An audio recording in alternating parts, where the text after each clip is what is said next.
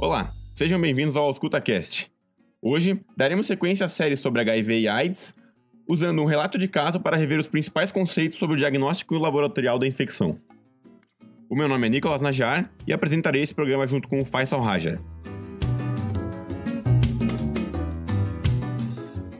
Olá, o título do relato que a gente vai analisar hoje se chama Detecção Genômica do HIV pelo Teste de Amplificação de Ácidos Nucleicos, o NAT, que a gente vai explicar depois o que é, e um doador frequente de plaquetas durante o período pré-soroconversão, que a gente também vai explicar. De autoria de Robério Amorim de Almeida Pondé e foi publicado em 2011 no Archives of Virology. Dois conceitos essenciais para o entendimento desse programa são a janela imunológica e o teste molecular, que é o NAT.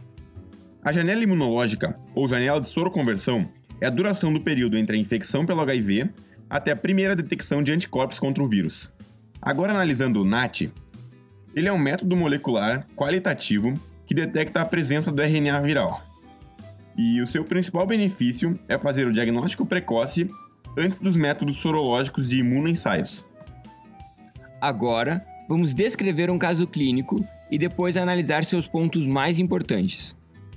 Em 2009, o sangue de um doador de 39 anos, que não apresentava comportamentos de risco, foi submetido a testes moleculares e sorológicos, tendo resultado negativo para ambos. 26 dias depois, o mesmo doador, em uma nova doação, testou negativo em testes sorológicos, porém positivo no NAT, e apresentou uma carga viral de 967 cópias por ml. Ou seja, ele tinha o RNA viral em seu sangue, porém não apresentava o antígeno P24 nem os anticorpos para o vírus.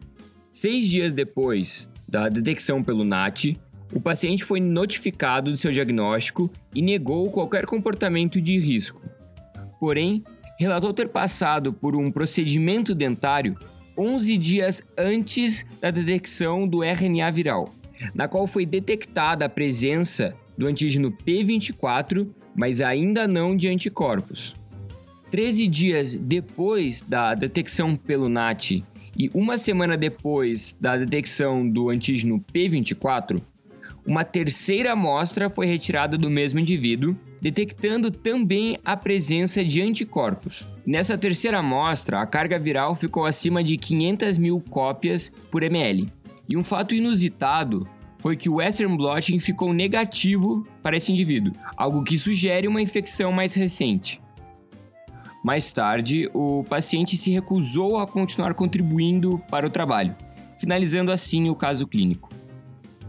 Então, quais são os pontos importantes para o seu aprendizado?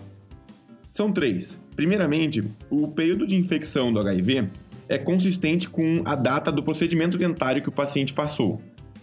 O segundo ponto diz respeito à dinâmica de soroconversão, que é a ordem de aparecimento cronológico dos diferentes marcadores nas amostras de sangue do paciente.